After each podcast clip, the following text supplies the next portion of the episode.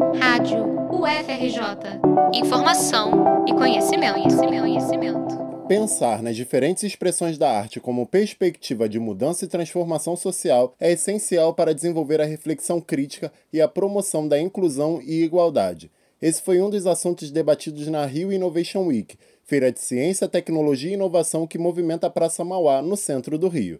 O painel Arte e Moda como Ferramenta de Transformação e Impacto Social foi realizado na tarde do dia 3 de outubro e reuniu personagens que trabalham diretamente com a arte. No espaço chamado Impact for Change, o debate trouxe reflexões sobre a ocupação dos espaços da cidade por pessoas com corpos diversos e múltiplas identidades. A diretora e porta-voz da Feira Literária das Periferias, Daniele Salles, citou que figuras marcantes da história preta demoraram a ganhar notoriedade, como a escritora Carolina Maria de Jesus. Salles também frisou sobre o desejo de, em algum momento, não precisar mais enaltecer a inclusão dessas diversidades. Para ela, a abertura do mercado a essas questões é algo inevitável, mas que ainda há muito a se fazer.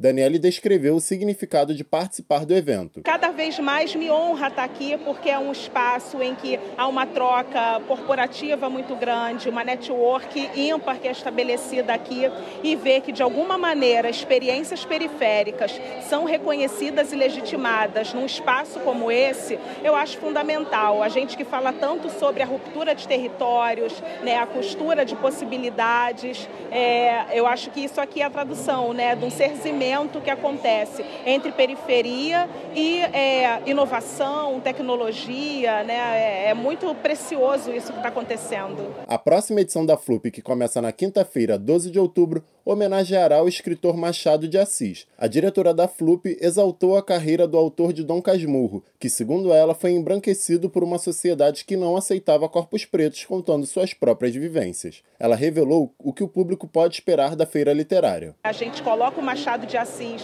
nesse, nesse jargão de cria, porque a gente quer realmente que as pessoas entendam que ele era sim um homem negro e sim um homem nascido na favela e que foi um dos fundadores da Academia Brasileira de Letras. Não por acaso a gente levou Gilberto Gil para o Morro da Providência no dia 13 de maio, o dia dedicado aos pretos velhos, né, como uma representação dessa conexão da Academia Brasileira de Letras com o território periférico. Então, o que a gente vai realizar agora, de 12 a 15 de outubro, depois continuando de 18 a 22, são momentos em que essa costura vai ser fortalecida. A diretora executiva do Museu de Arte do Rio, Sandra Sérgio, que também participou da mesa, comentou sobre a quebra da glamorização de ambientes lidos como intelectuais para que cada vez mais pessoas possam se sentir pertencentes a esses espaços culturais. Sandra defendeu que a linguagem acessível, inclusiva e popular é essencial para dar voz aos artistas e para conectar o público às exposições que o museu oferece. Ela explicou como o trabalho de curadoria e comunicação garante o diálogo com espaços periféricos e o reconhecimento destes atores em produções do próprio museu. Eu acho que a inovação,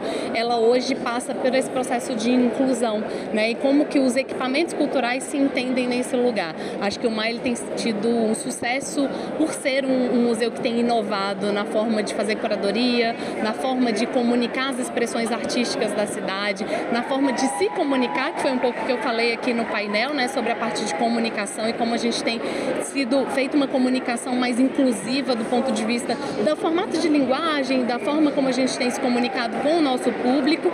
Então, eu acho que isso é inovador e isso ajuda com que outros espaços, outros equipamentos culturais possam também se inspirar naquilo que a gente tem feito e que tem dado certo, né? O Museu de Arte do Rio está homenageando artistas e corpos periféricos. No mês de setembro, a exposição que resgata as raízes do funk foi inaugurada e fica aberta ao público até 2024.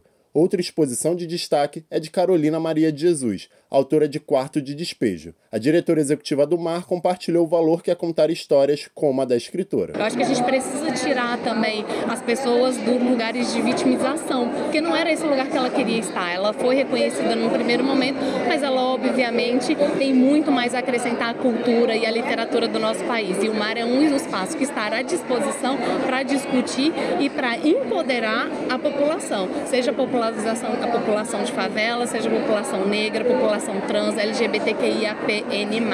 Estamos com esse espaço aberto para dar voz a essas pessoas, a sua arte a sua cultura. O debate também contou com a participação do diretor e fundador da Way Model Management, Anderson Balgartner, e foi mediado pela jornalista e empresária Cristiane Pelágio. A Rio Innovation Week continua até o dia 6 de outubro no Pier Mauá, no centro, e nós trazemos aqui o que rolou de melhor durante os quatro dias de evento. Reportagem de João Vitor Prudente e Giovana de Paula para a Rádio UFRJ.